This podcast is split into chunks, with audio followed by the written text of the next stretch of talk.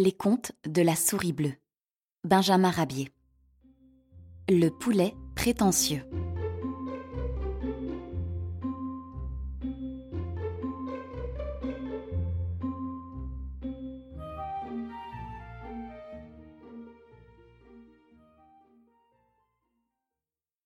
Risette couvait bien tranquillement dans le poulailler lorsque survint le malfaisant Gaston.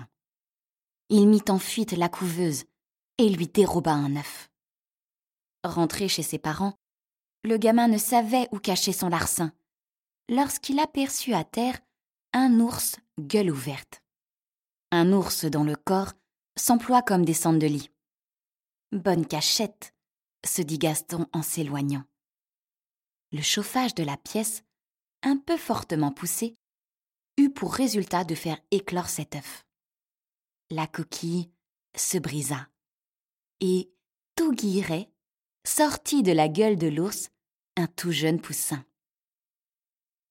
Depuis sa naissance un peu spéciale, notre élève poulet, appelé Gaston, lui aussi, possédait un orgueil formidable.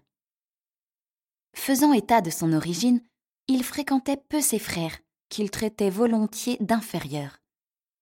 Que voulez-vous? leur disait-il.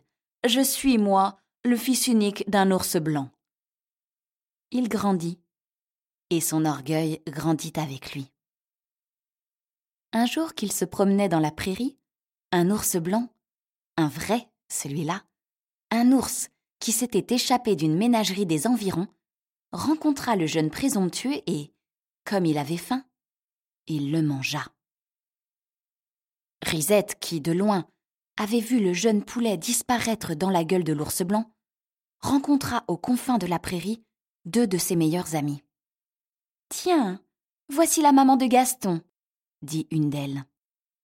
Où donc est votre fils On ne le voit plus, ajouta la seconde commère. Gaston? répondit Risette. Mais il est retourné chez son père.